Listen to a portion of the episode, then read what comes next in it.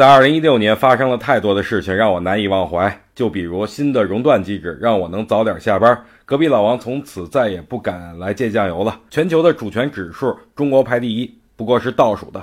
新泰电器的退市让很多企业闻风丧胆，四川双马的疯狂让大家知道了什么叫股权转让。其中还有一个最重要的事情，那就是刘士余出任证监会主席。在二零一六年里，还有一些不得不提的事情，就比如楼市的疯狂，引得管理层频频出手调控，但是并没有什么卵用。特朗普当选，让大家知道了有个美丽的闺女是多么的重要。人民币的贬值的速度啊，比我想象中的要快得多。明年破七是大概率事件。深港通终于在今年开通了，但是开通以后就火了两天，如今再没人提及。保险疯狂举牌，但是有的时候也不举，举与不举不看钱，要看肾。